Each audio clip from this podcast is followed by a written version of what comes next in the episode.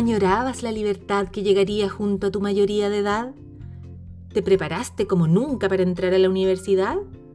¿Soñabas con la vida universitaria como te la contaron? Hmm, ¿Y alguna vez te imaginaste que sería así? ¿A través de un computador? Hmm, bueno, tus profesoras tampoco. Recién habíamos aprendido a usar el proyector y ahora de podcast las patudas. Ve a la cocina, trae tu pancito, saca papel y lápiz que aquí comienza Salud Pública para Principiantes, un podcast con contenido sanitizado para la vida en cuarentena.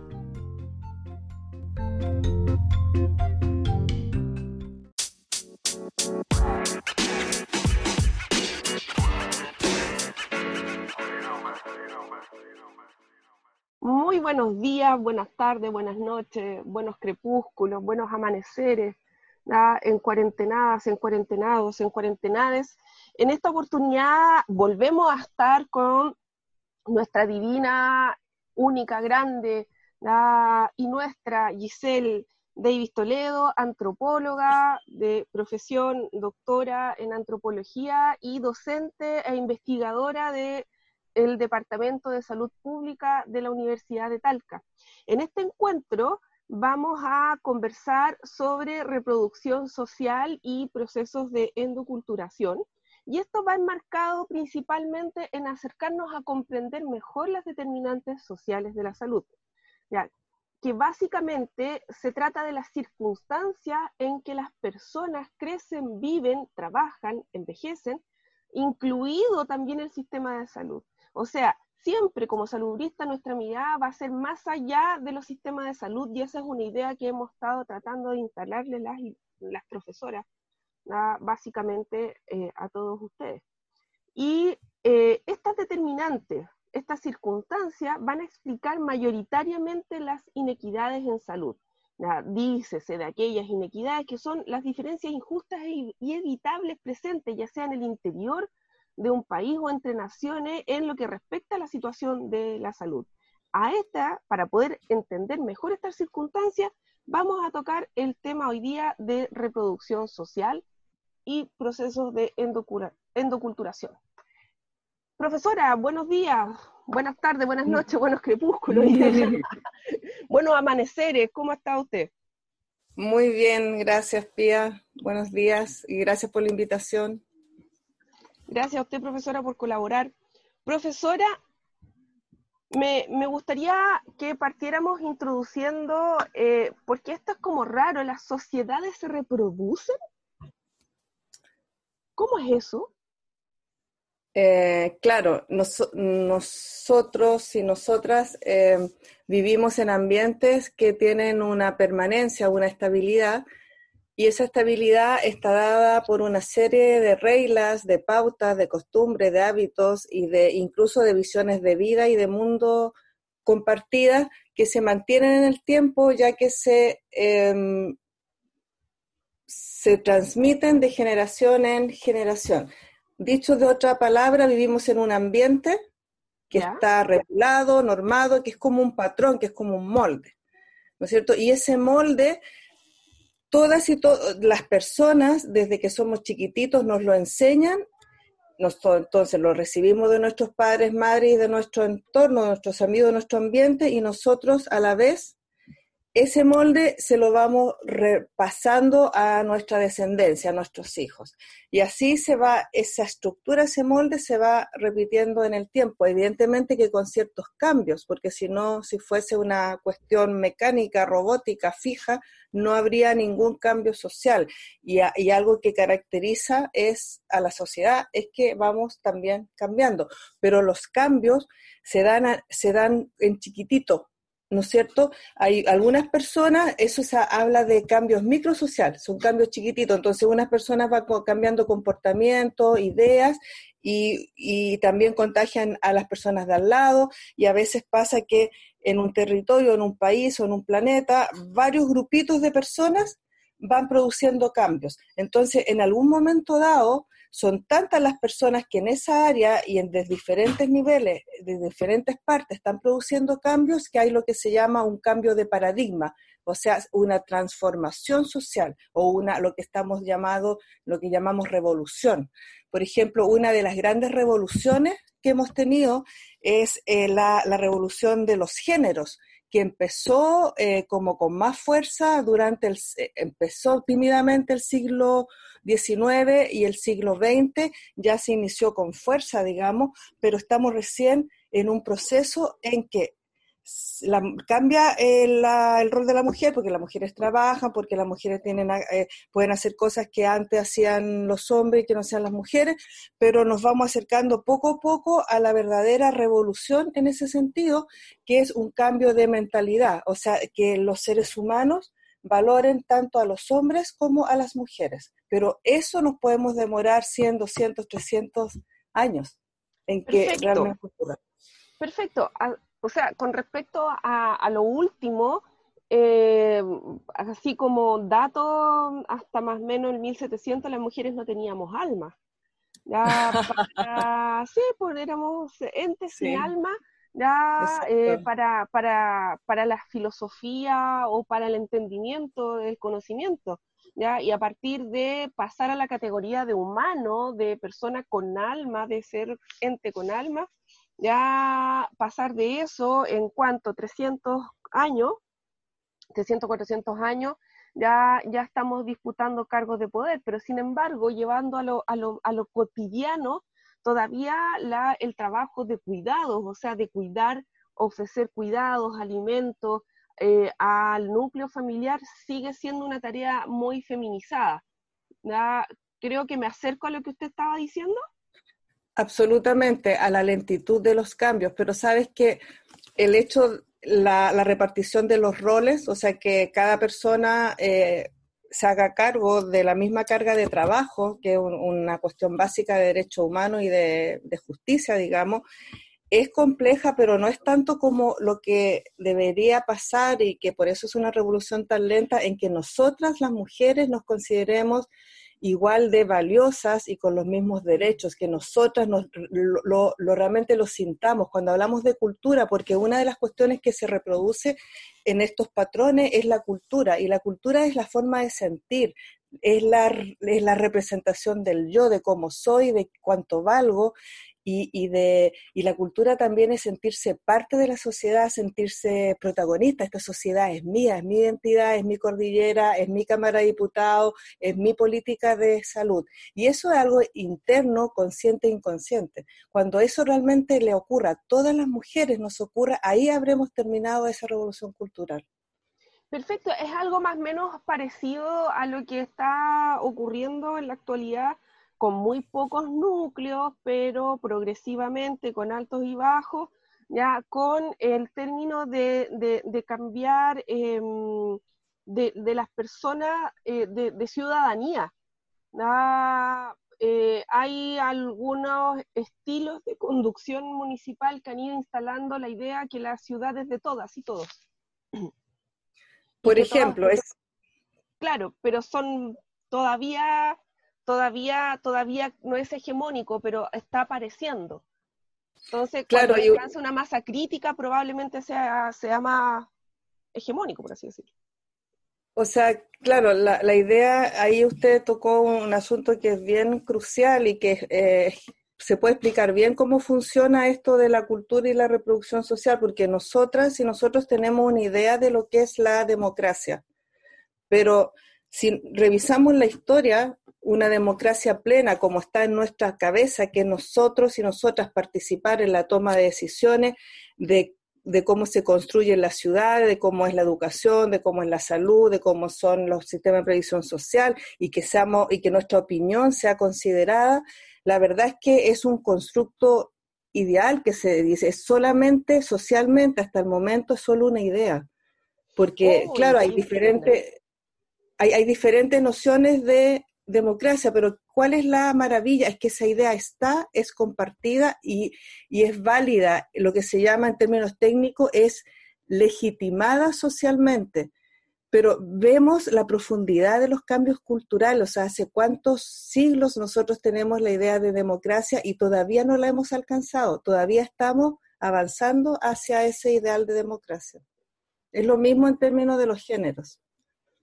Perfecto. O sea, recapitulando, eh, básicamente hay la estabilidad se va reproduciendo, ¿ya? Y, pero la, cada cierto tiempo o núcleos de familias, personas o comunitarios van cambiando estas formas de ya sea percibir el mundo, entender las reglas de este mundo y eh, funcionar en base a estas reglas. Van produciendo pequeñas transformaciones hasta llegar a una masa crítica donde van instalando en, el sentido común, por llamarlo de alguna manera, estas nuevas ideas.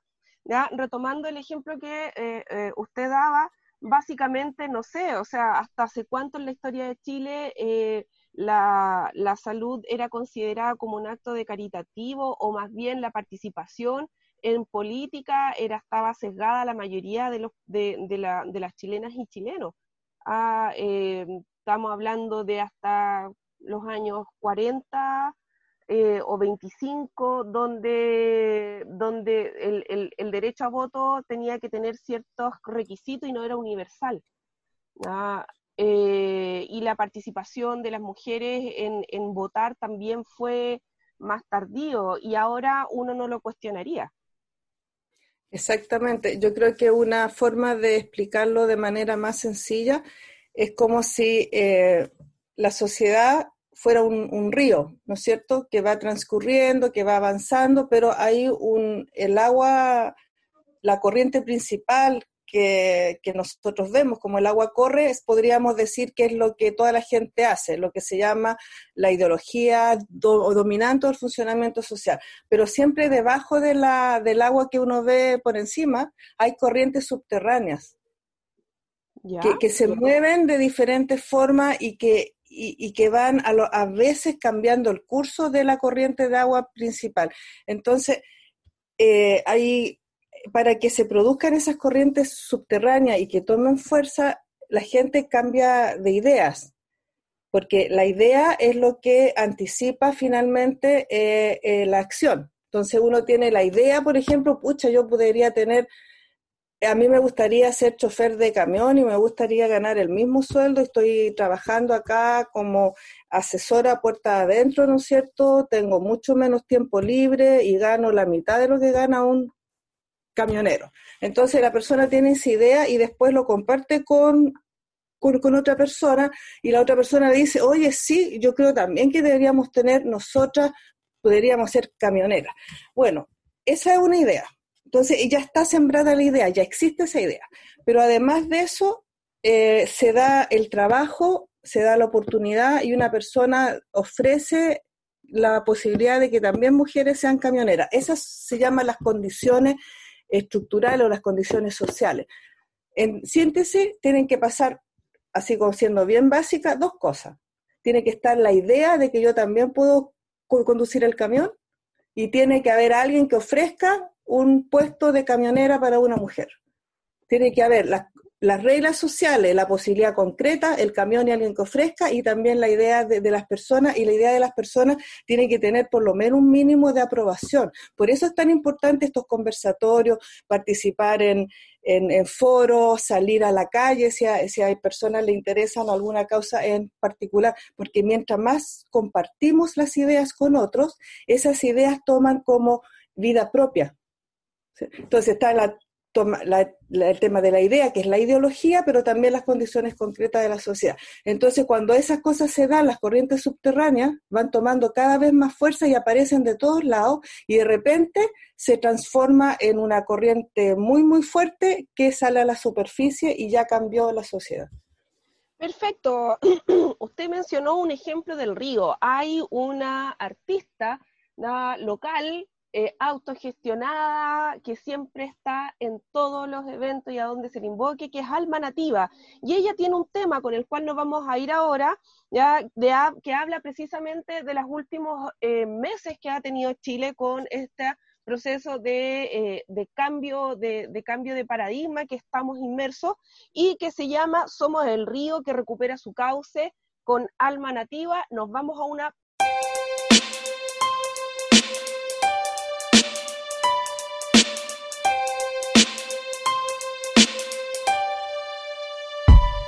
Somos el río, somos el río, somos el río que recupera su cauce. Por ti, por mí, por lo caído, seguimos fuertes, mi pueblo unido. Somos el río, somos el río, somos el río que recupera su cauce. Por ti, por mí y desaparecido mi pueblo unido. Somos el pueblo organizado, impulsado por estudiantes. El estallido, pero en 30 años el aguante. Generación sin miedo que marcó un después y un antes. La sangre derramada por la clase dominante. Chile despertó y no fue por el alza de 30 pesos. Por la inoperancia del Congreso. Una constitución del año 80, dictadura. Y es por eso nuestra democracia nunca progresó. Por aquel octubre negro que marcó el toque de queda. Por mis críos, por mis taitas, las pensiones de mi abuela. Un asesino peligroso hoy nos declaró la guerra. Por hacer cacerolazos con cucheras de madera. Somos la cámara que graba todo tu montaje. La bala en tu conciencia, sangre que manchó tu traje. Somos el frío, el hambre que recorre los pasajes. El niño que vio todo y que hoy desata su coraje la voz del niño abusado en el cename. La lucha de Quintero y contaminado los mares. La voz de asesinados, dirigentes sindicales. No es sequía, es saqueo de recursos naturales. Juntos somos fuego. Somos el río que recupera su cauce. Somos el río que recupera su cauce. Somos el río que recupera, somos el río, somos el río, somos el río que recupera su cauce. Por ti, por mí, por lo caído, seguimos fuertes, mi pueblo unido. Somos el río, somos el río, somos el río que recupera su cauce. Por ti, por mí y desaparecido, seguimos fuertes, mi pueblo unido. No somos los mismos el año 73 en pie Pa' que a fin de menos nos roben tus AFP Nos tomamos la calle por dignidad que usted. En pie para detener abuso y pego al TPP Por la condonación de impuestos de tu empresa El robo de carabineros por un Chile sin represa. Abuso de tu iglesia, la farmacia, el caso penta Perdonazo, clase de ética si crece la pobreza Hagamos que toda esta lucha no sea en vano. Por torturas clandestinas en el metro Baquedano Por detenciones ilegales por aquellos que violaron. Por tantos que perdieron sus ojos en manos del Estado. Lucho para que la dignidad se haga costumbre. Por justicia para mi pueblo de tus crímenes impunes. El rico es capaz de todo, no está hombre, pero no estamos en guerra, la revolución nos une.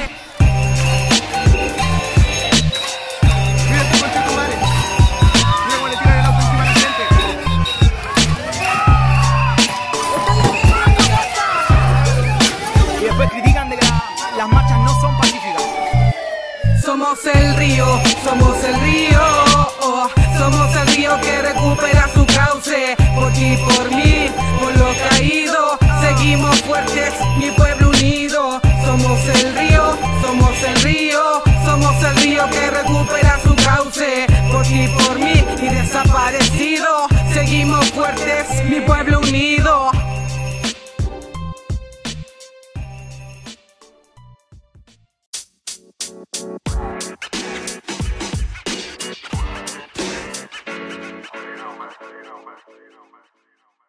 Bien, ya estamos de vuelta. Afortunadamente Giselle sigue acá con nosotros y eh, recapitulando eh, las ideas principales, básicamente em, como uno de los motores de, entender que las sociedades con sus pautas, con sus formas de ver y con sus códigos en común también tienden a tener cierta estabilidad ya, eh, a través de eh, esta estabilidad se los dan los mecanismos de, reproducirse a sí mismos, sin embargo, cada generación puede ir incorporando eh, algunos cambios en ideas pequeñas y en forma y en pauta de, que entran en lo prohibido o en lo permitido.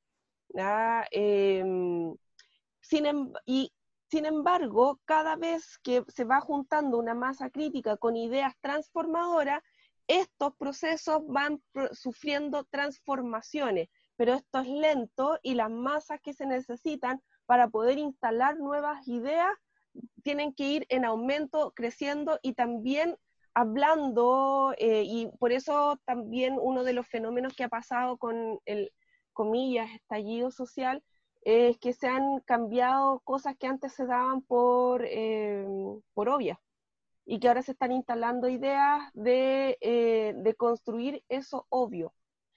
Muy bien, profesora, esto, esto es espontáneo, esto tiene mecanismo, esto se puede, se articula de cierta manera que uno lo pueda entender o simplemente sucede.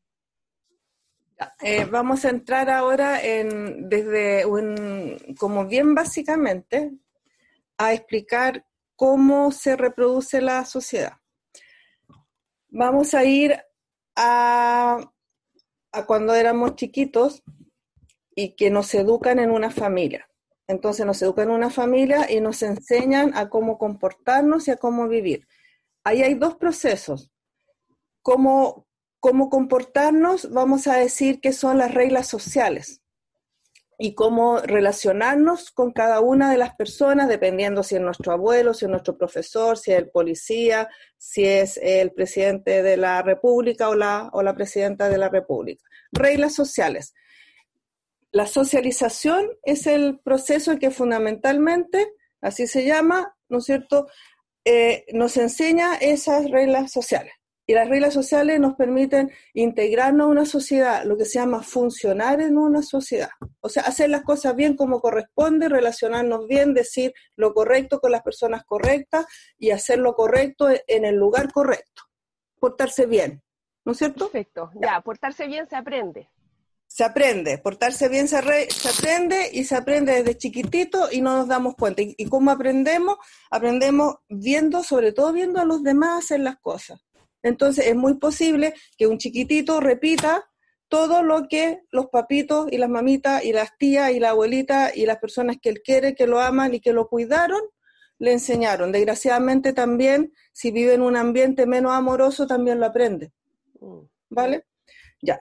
Y hay otro proceso también, entonces el niñito lo aprende y eso está heredado, viene de antes. Entonces que él lo aprenda hace que se, que se transmita. Perfecto. ¿No es cierto? Y él lo más probable es que lo vaya también a repetir con su, con, su gente, con, su, con el grupo que él forma.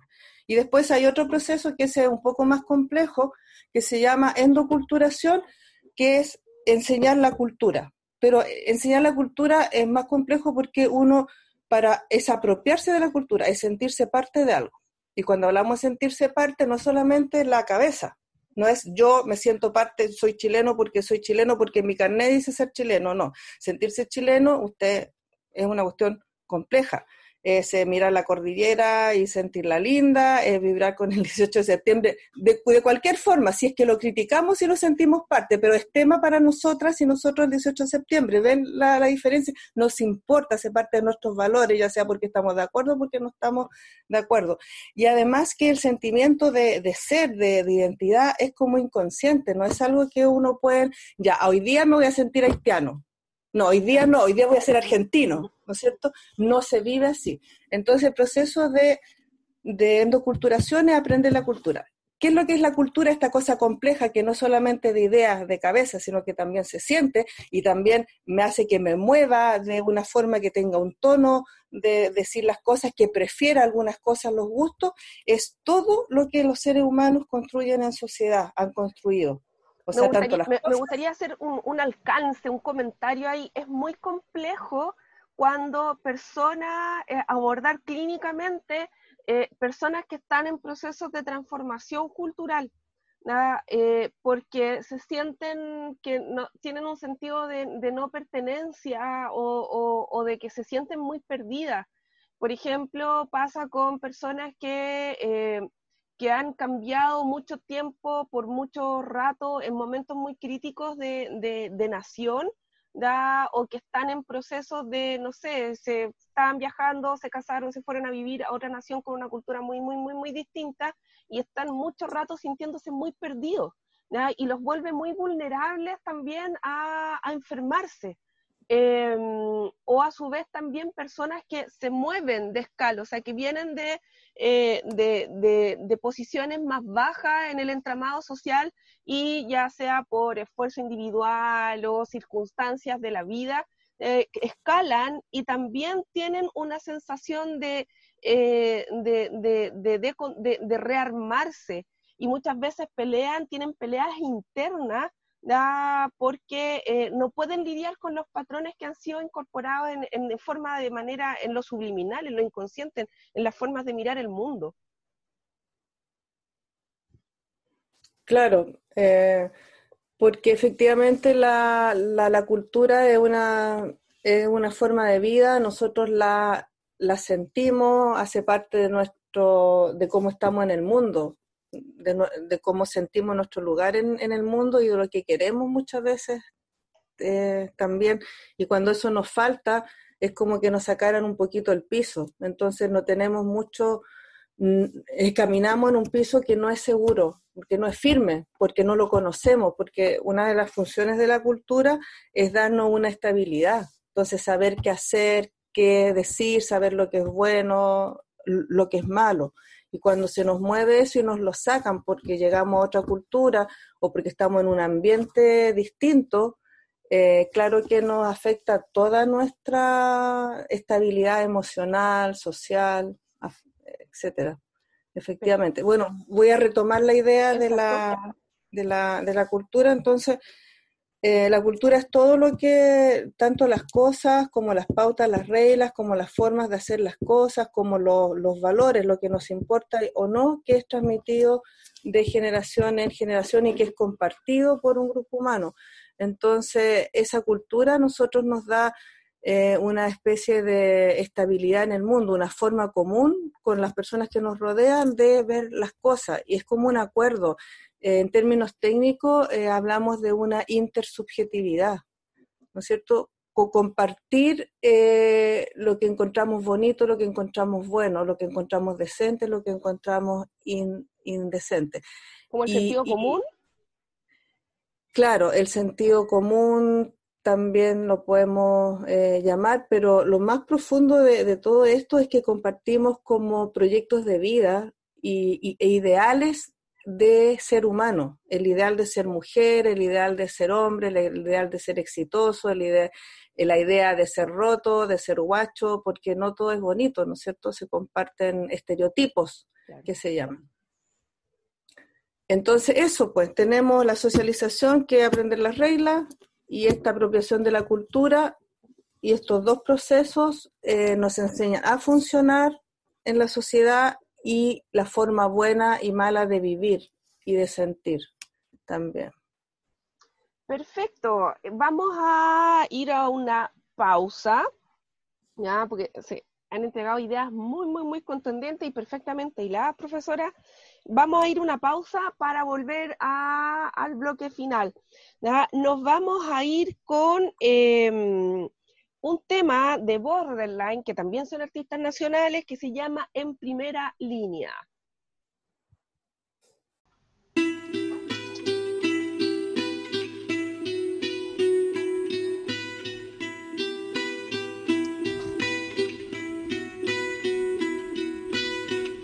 La vida que ha germinado en la sombra. Soy la miseria escondida bajo la alfombra. Soy el secreto que grita que no lo escondan. Soy el que nadie mira, soy el que nadie nombra. Yo soy el pobre, el flight al que todos escupen. Al que persiguen los guardias en el puto super. Soy el que llamaron del maldito hospital una semana después de morir por no tener cómo pagar. Soy cada abuelito olvidado que se ha suicidado. Desesperado porque no ha llegado a fin de mes. Soy cada madre agobiada que se ha endeudado con el supermercado para que sus hijos tengan que comer. Soy cada niño no deseado que han abandonado y en el infierno del Sename tuvo que crecer. Soy el que abrió los ojos y a balazos los cegaron. Soy el que dio sus ojos para que tú puedas ver. El silencio nunca que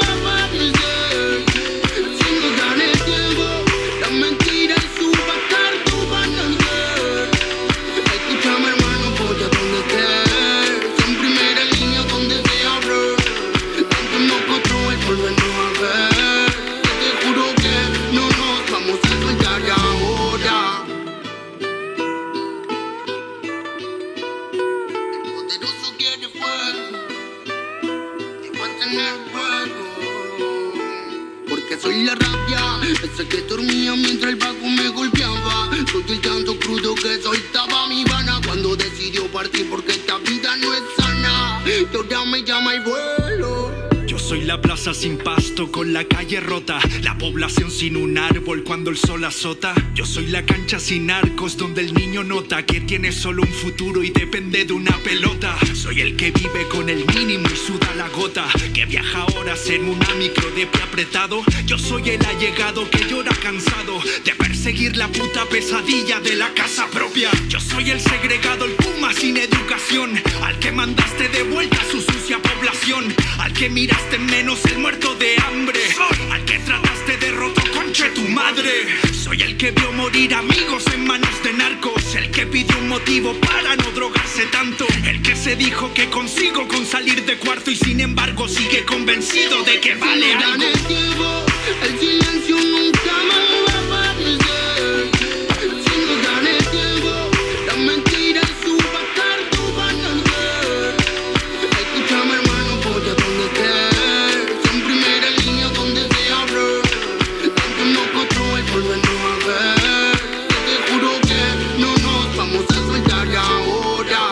rabia convertida en rebeldía.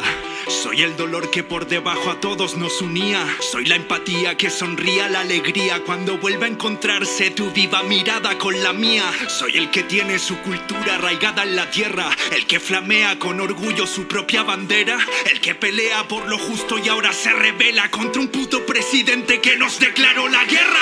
Soy el primera línea que protege como fiera a sus hermanos hasta que vivir valga la pena. Una piedra y un maldito escudo de madera. Hoy me muero en Baquedano o en una lista de espera. Soy el que fue a manifestarse y no volvió jamás. Soy el que grita fuerte, sin justicia no habrá paz. Soy el que aguanta terremotos y hoy hace temblar hasta que entre nosotros se haga costumbre la dignidad.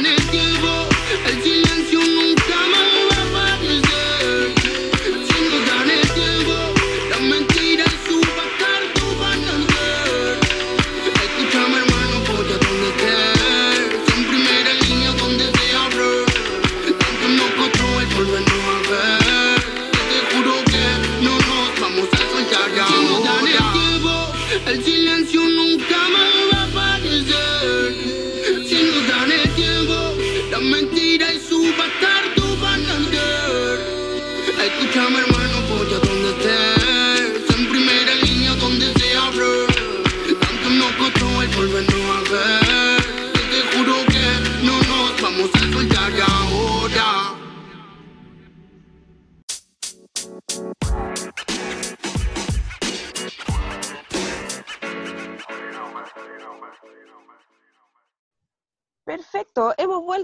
a nuestro bloque, a nuestro último bloque de, eh, de este podcast. Estamos con la doctora Giselle Davis hablando de los procesos de socialización y endoculturación en el marco de eh, entender o comprender uno de los principales motores de eh, las circunstancias que van a determinar, eh, las circunstancias de vida en realidad que van a influir, impactar en la salud, llámese determinantes sociales. Profesora, los procesos de eh, socialización tienen, eh, tienen etapas. Eh, sí, se habla de la socialización primaria, que es hasta los seis años de edad, que fundamentalmente es el aprendizaje con la familia, mamá, papá eh, y el núcleo muy cercano. Después la secundaria, que pasa en el trabajo, en la escuela, con los grupos de amigos, en la calle, en las comunidades. Y la que se llama terciaria, o resocialización, que es cuando la situación que hablamos, si nosotros cambiamos de país, tenemos que aprender nuevas reglas. Es toda circunstancia vital que implica aprender las reglas de nuevo, o sea, estar en un escenario con un grupo de personas que funciona distinto. Eh, también se da si hay un accidente vital que pierdes la movilidad o la vista, por, por ejemplo, como desgraciadamente lo vimos tanto en el estallido social, eso significa también tener que aprender a reglas nuevas, ¿no es cierto? Para funcionar e integrarte a la sociedad. Ahora, hay, hay, una cuestión que me quedó en el tintero de la socialización y la endoculturación, que no todas las personas ni los grupos de personas tenemos el mismo, los mismos contenidos, el mismo acceso. No, no todos nos no enseñan las mismas reglas ni tenemos parte de la misma cultura. Es como Eh, entonces, desgraciadamente, mientras menos posición social tenemos, o sea, mientras menos educación, ingresos, redes sociales, etcétera, eh, las reglas que nos enseñan son menos adaptativas socialmente, o sea, nos permiten menos como alcanzar nuestro pleno desarrollo y llegar a los lugares que queremos llegar en la, en la sociedad. Y respecto a la cultura también, eh, la cultura es como eh, si es una, eh, son varias formas, nos enseñan varias formas de entender el mundo y de adaptarnos y de, actuar en el, en el, mundo. Eso se llama pool cultural. Entonces también, desgraciadamente, mientras las personas son más vulnerables, digamos, tienen menos acceso a, esto que dijimos, a, las bondades de la, la sociedad, eh, se enseña menos repertorio conductual, entonces menos formas de saber cómo actuar en distintas situaciones. Y eso hace que nos adaptemos, tengamos más dificultades para adaptarnos. O sea, un ejemplo concreto, si una persona eh, tiene un vocabulario amplio, eh, sabe cómo hablar en diferentes circunstancias y sabe cómo dirigirse en diferentes personas y sabe cómo resolver de forma socialmente aceptada los conflictos, que no sea un garabato, un golpe, eh, malos gestos o desprecio al otro, las posibilidades de adaptarse van a ser menor o peor. O sea, mientras más, más mejor se hablar, mientras más entiendo vocabulario, mientras más gestos adecuados y aceptados por los otros sé, ¿no es cierto? Y mientras más soy capaz de, saber cómo actuar en ciertas circunstancias y que sea aceptado por la sociedad, voy a tener más posibilidades de integrarme y que me vaya mejor en la sociedad, de encontrar trabajo, de tener más amigos, de ser más aceptado y en definitiva tengo posibilidades de ser más feliz. Y contrariamente, mientras más limitado es mi vocabulario y, y mi repertorio conductual o las formas de comportarme, mi conocimiento de las formas de comportarme, me va a costar más.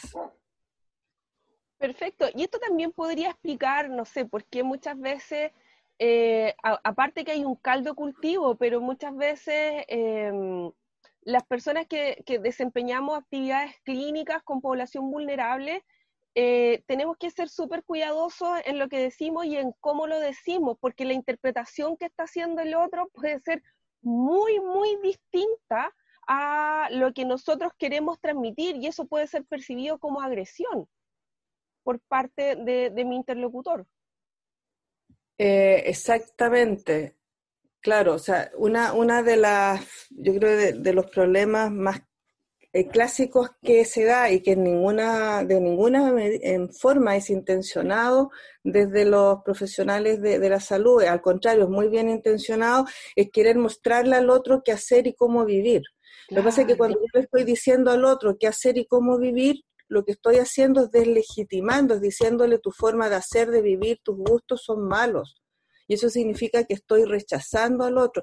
Y eso es más grave aún en un contexto de personas adultas, que no hay ninguna relación de subordinación, o sea, nadie es papá, mamá del otro.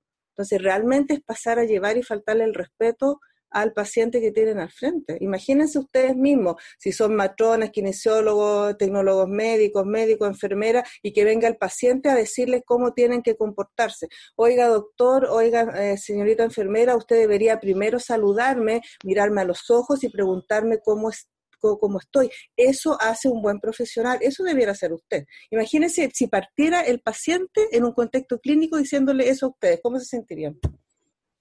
Claro, creo que sería muy, muy descolocado. A mí me, me, hace mucho ruido porque de repente, claro, la persona que está atendiendo, sobre todo en, en, contextos vulnerables, está ya, porque como explicaba usted eh, anteriormente, claro, tienen pautas o tienen eh, menos herramientas para poder ya sea expresar, eh, responder o adaptarse.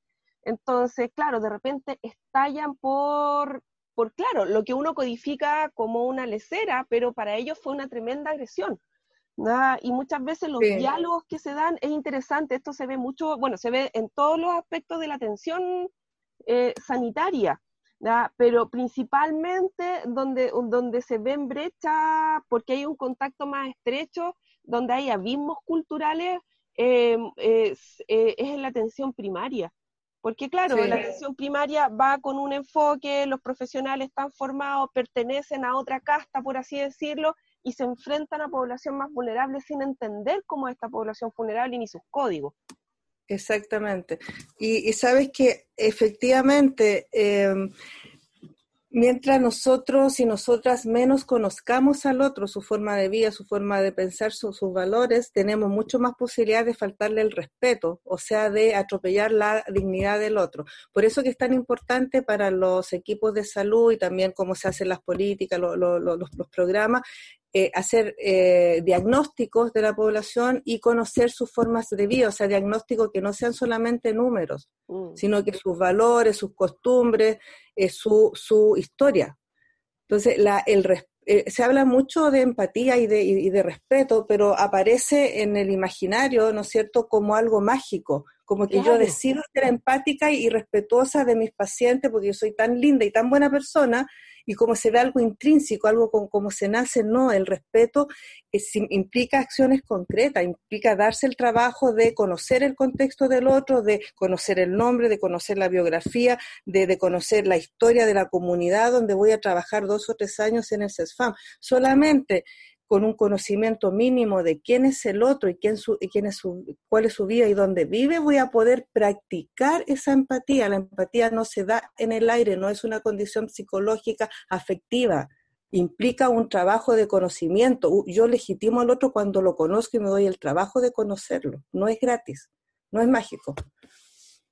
Claro, entonces, si bien eh, la, violencia simbólica, es, o sea, la atención clínica es un terreno fértil, si no se entiende adecuadamente eh, estos procesos, ni tampoco se entiende, se legitima al otro como, como otro, y, no, y, nos, y, y, las, los profesionales y funcionarios no, eh, no hacen el ejercicio de, de construirse pero no tan solo en temáticas de género, perspectiva, sino que en temáticas culturales, antropológicas, ciudadanas incluso, de, para poder ofrecer cuidados.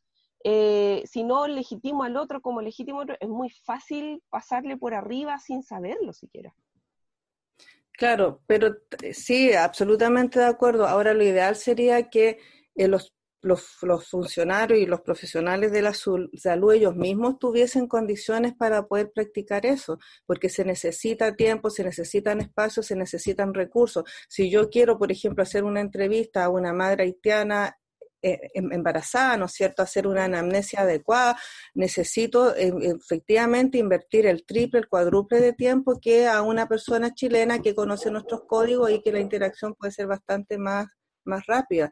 Eh, si, si a los profesionales de salud le pagan al acto, por ejemplo, o sea que tienen que atender a mucha gente y, darle de alta y cumplir una cuota, efectivamente esas condiciones no ayudan a, poner en práctica esta empatía de la cual hablamos.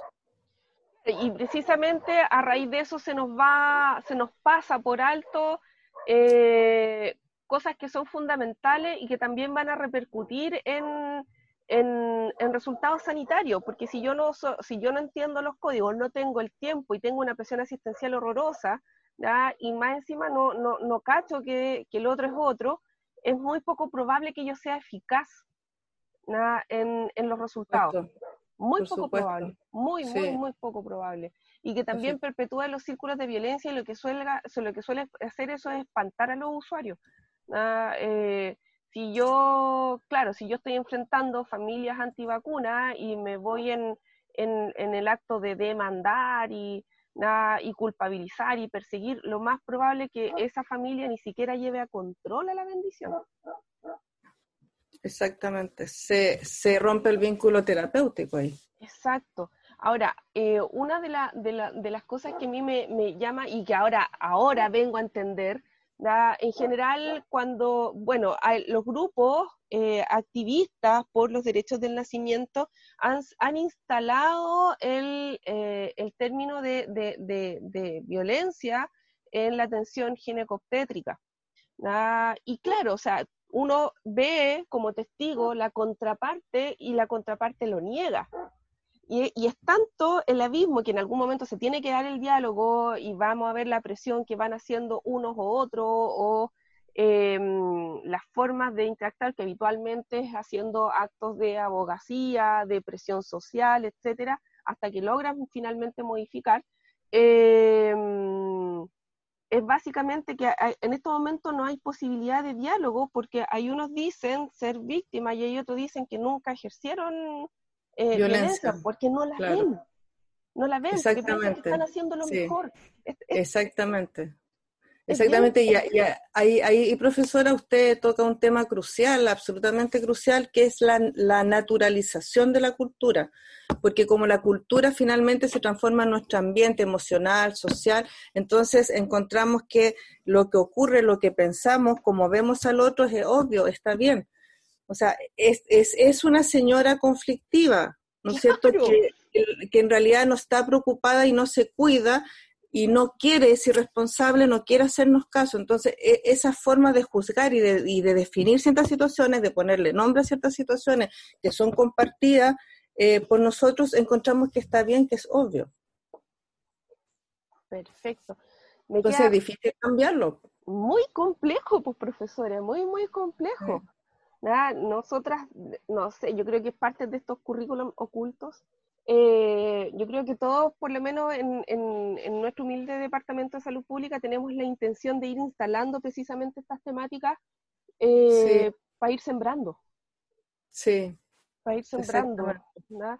Ahora, eh, para cerrar, ya, no sé si usted necesita redondear algo. Eh, si, si sirve pedagógicamente, lo podría hacer. Por supuesto, todo sirve. Ya, de acuerdo. Entonces, lo que partimos con la pregunta, ¿cómo se mantiene la sociedad en, en el tiempo? Y dijimos que desde chiquititos aprendemos las reglas, socialización, aprendemos la cultura, cómo vivir y cómo sentir, endoculturación. ¿No es cierto? Y dijimos entonces también que em, hay varias formas de ser socializado y ser endoculturizado y que eso depende de la posición social que tengamos. Y además que esta socialización y esta endoculturación eh, nos permite eh, integrarnos de mejor forma a la, a la sociedad. Por lo, por lo tanto, hay personas y hay grupos que tienen menos posibilidades y cuando estas personas que tienen menos posibilidades o estas personas que tienen más posibilidades se encuentran en un escenario de salud, por ejemplo, si las partes tienen que reconocerse, ahora los profesionales de salud con, por mandato les vendría la responsabilidad de conocer a los otros para poder atenderlos mejor, darle una mejor orientación, establecer mejores vínculos terapéuticos, poder ayudarlos más. Pero para eso tienen que conocerlos y entender que son personas legítimas que por algo viven y piensan cómo lo están haciendo, que no es una irresponsabilidad, digamos, ni, ni descuido. Eh, lo otro también que quería recalcar que vimos al principio fue el tema del cambio social, porque la pregunta podría ser, ya, si todos estos mecanismos apuntan a que las sociedades se mantengan en el tiempo, entonces ¿es posible el cambio social? Sí es posible el cambio social, porque si bien tenemos formas dominantes, reglas dominantes y culturas dominantes, los grupos de personas en forma conjunta o muchos grupos de, de, de, personas empiezan a cuestionar porque hay cuestiones sociales que no están dando buenas respuestas. Y en algún momento dado se unen las fuerzas en periodos muy, muy, muy largos y se producen cambios o revoluciones sociales. Perfecto. Me gustaría contar para cerrar eh, que se, reproducen eh, normas de comportamiento, formas de percibir el mundo, eh, cómo portarse y cómo también se van incorporando de las pautas de lo que uno considera bueno o malo o que aprecia o desprecia. Básicamente los hábitos de vida se inscriben en la vida cotidiana eh, y se reproducen por eh, mecanismos que ocurren en la reproducción social. ¿ya? Y los hábitos también están cargados de, significado y a su vez eh, se condicionan por estas significaciones. Entonces, las pautas sociales y la cultura van a influir o van a reproducirse o se van a inscribir en nosotros como individuos y como comunidad, pero también hay vías de transformación que las fuimos explicando en, eh, las fuimos, dijo la patúa, las fue explicando la doctora Davis en, a lo largo de este audio. Sí, y lo último que quisiera agregar es que estas ideas evidentemente son eh, las bases de las ciencias sociales, tienen más o menos un siglo de vida, pero quien las instaura es un autor que se llama Pierre Bourdieu en una Cosas Dichas, es una de sus obras, eh, Ciencia de la Ciencia y de, la Reflexividad. O sea, esto no son ideas auténticas de quienes están acá, ¿no es cierto? Sino que es Pierre Bourdieu que la- a la vez es heredero de toda una tradición sociológica, antropológica y que mezcla también la psicología. Entonces, si quieren seguir más aprendiendo, pueden partir por ese autor o preguntarnos otros autores y les podemos mostrar a quienes se interesen más por esto. Un millón de gracias, eh, profesora. Nos vamos con eh, Evelyn Cornejo, artista, eh, Maulina, y su tema, La chusma inconsciente. Un millón de gracias, profesora, por habernos acompañado. Un millón de gracias a ustedes, estudiantes, eh, por, habernos, por habernos escuchado y esperamos que les sirva para su crecimiento este podcast. Un abrazo. Y el mundo está como está, porque todos tienen mala voluntad. Y el mundo está como está, porque todos tienen mala voluntad. Y el mundo está como está, porque todos tienen mala voluntad. Y el mundo está como está, porque todos tienen mala voluntad. Somos la chuma inconsciente, incapaz de tener opinión. Somos la chuma inconsciente, incapaz de tener opinión. Somos la chuma inconsciente, incapaz de tener opinión. Somos la chuma inconsciente, incapaz de tener opinión. Somos lo mal hablado, lo mal pensado, lo mal vestido, lo mal portado, lo que queremos, librar al gato que está encerrado.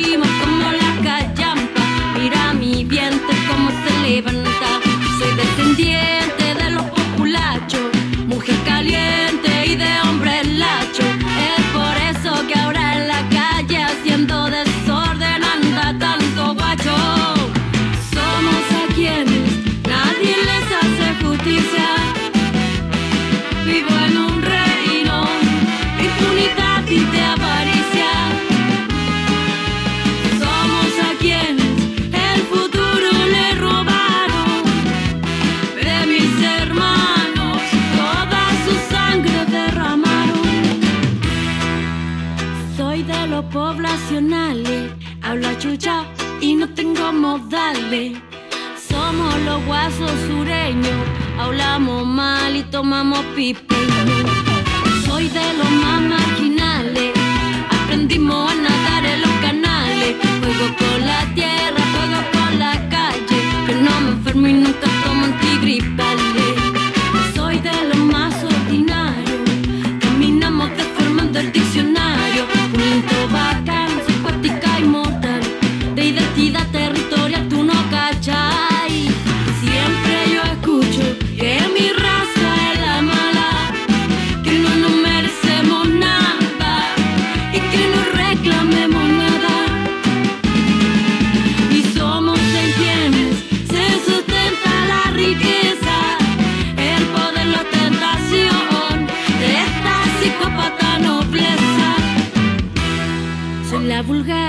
Cultura popular.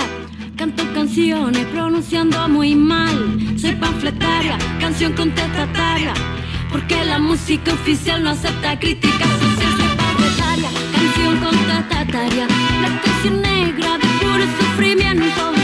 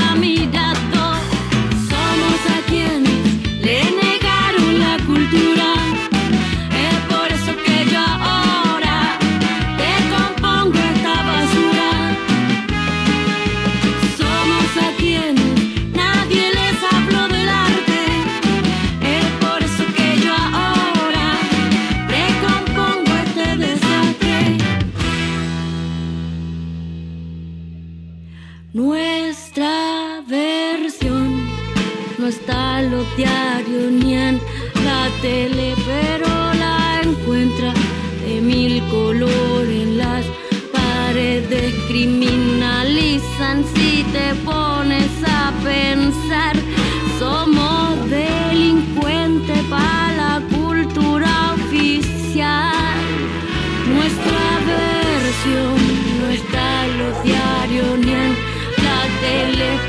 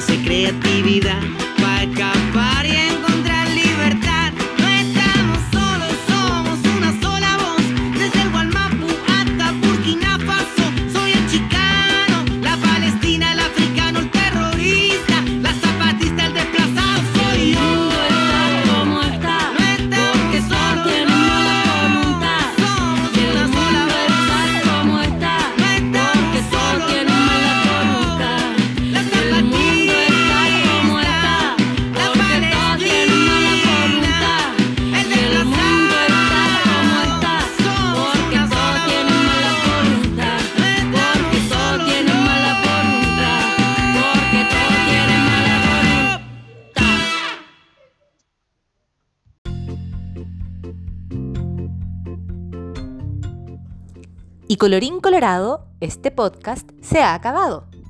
Esperamos que hayas sobrevivido al ataque de aburrimiento. Mm. Gracias por acompañarnos y será hasta la próxima.